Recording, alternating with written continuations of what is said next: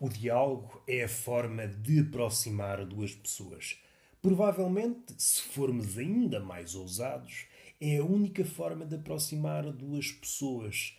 É um conhecimento contínuo, um aproximar paulatino, seja da ideia, seja da pessoa que se esconde, que se acoita, que se esconde não é a palavra certa, mas que se manifesta via diálogo.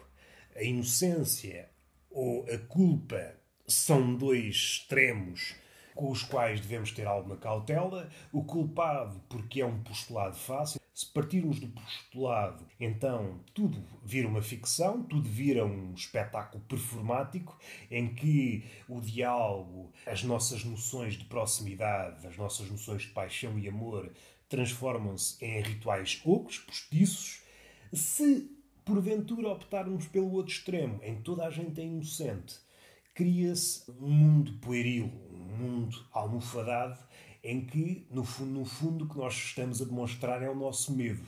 O nosso medo pelo outro, o nosso medo pela profundidade do outro. Então postulamos o outro como inocente para nos apaziguar. Agora que Deus está morto e continuamos a ter medo, e como o eu é o centro de todos os conflitos, aquilo que se opõe ao eu, o outro, tem que ser a forma mais burilada de inferno, a forma mais almofadada de alteridade. O inocente é uma personagem hiperplana, não tem profundidade, não há segundas, terceiras intenções em cada coisa que diz. Ele, o inocente, é aquilo que faz, porque aquilo que faz não está carregado de ligações, não está carregado de segundas, terceiras intenções, de estratagemas ardilosos, labirínticos. Não. O inocente faz aquilo que faz e sem justificações, sem interpretações. O inocente é a personagem mais fácil de compreender.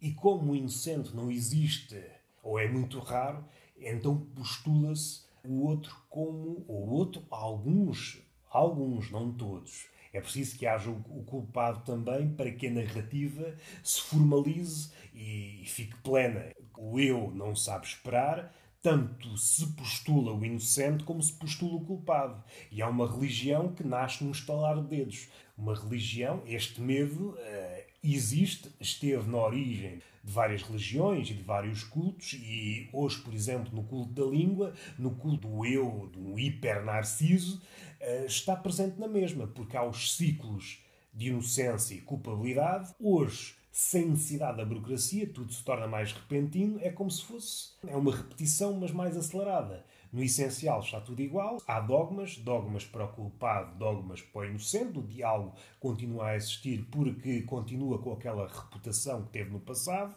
ainda que na realidade não seja praticado. Somos um século votado à superfície, é preciso é que as coisas pareçam. As coisas não precisam de acontecer verdadeiramente. As coisas só precisam de dar ar. Contudo, no plano da relação humana, conduz à catástrofe. Voltando ao início, só nos conseguimos aproximar via diálogo verdadeiro. E quando palavras como esta, diálogo, se faz acompanhar com verdadeiro, é porque algo já está mal. Há um certo cinismo, há um certo jogo de bastidores. Voltamos a várias coisas. Eh, o inocente é, é um espinho, é sinal de que algo está mal, é sinal de que a nossa relação com o outro está infantilizada. O culpado, idem, mas também eh, pode revelar-se útil na compreensão dos nossos fantasmas.